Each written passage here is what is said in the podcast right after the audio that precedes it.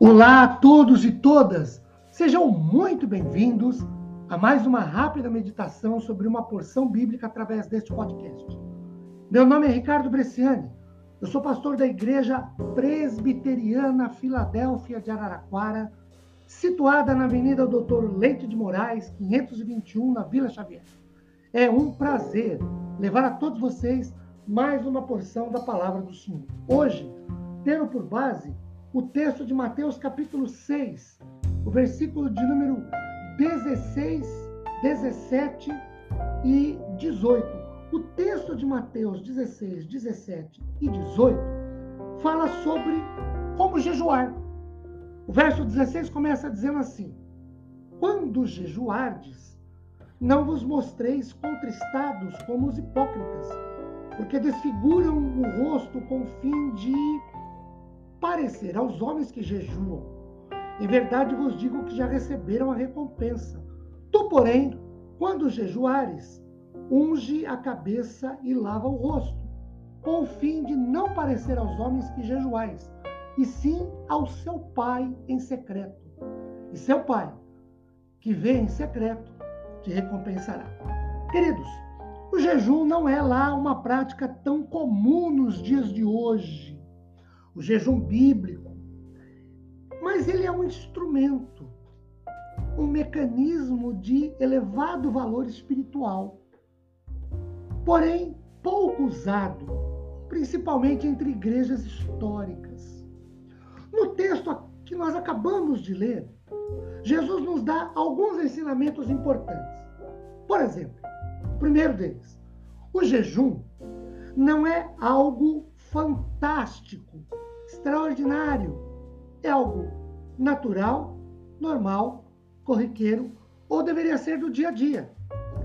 O versículo 16 começa dizendo assim: quando jejuares.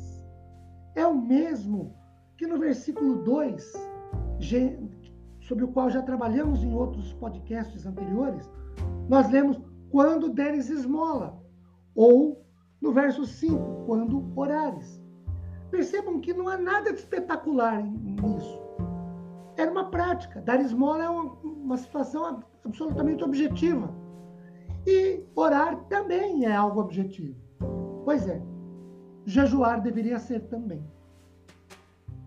Segundo, o jejum deve ser algo, quando pessoal, muito íntimo com Deus e não para que os outros vejam. O versículo diz: para que não apareçam para os homens que vocês jejuam. Queridos, o jejum é algo muito íntimo na nossa relação com Deus. Não é para ficar dizendo que estamos jejuando, para ficar anunciando para todos, porque é algo muito pessoal, algo muito particular, é algo íntimo entre eu e Deus. Não é para ser publicado, anunciado não é para aparecer, é para manter uma intimidade com Deus. E a intimidade não é para ser exposta.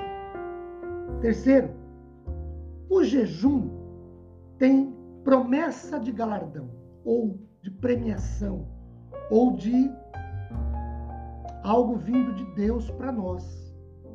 Porque o texto diz: Teu pai te recompensará. O jejum pode ser o dia todo, parte do dia, meio-dia.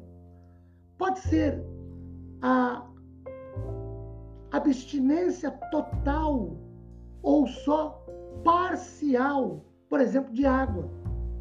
Ele pode ser paulatino, vem num crescendo até atingir um tempo maior. Ele começa sempre de um dia, ou deve começar sempre de um dia para o outro. De acordo com Êxodo 34, 28, ele pode ser individual e 1 Samuel 7,6, coletivo, quando há situações de calamidade. Queridos, o jejum é uma abstinência de alimento, não para ser troca com Deus, barganha com Deus, mas para que nos humilhemos diante do Senhor, por isso, para não aparecer só o Pai que vem em secreto. Então, é algo muito íntimo, privado entre eu e Deus, para que Ele na sua misericórdia, me abençoe. Que tenhamos esse expediente de relacionamento com Ele. Amém?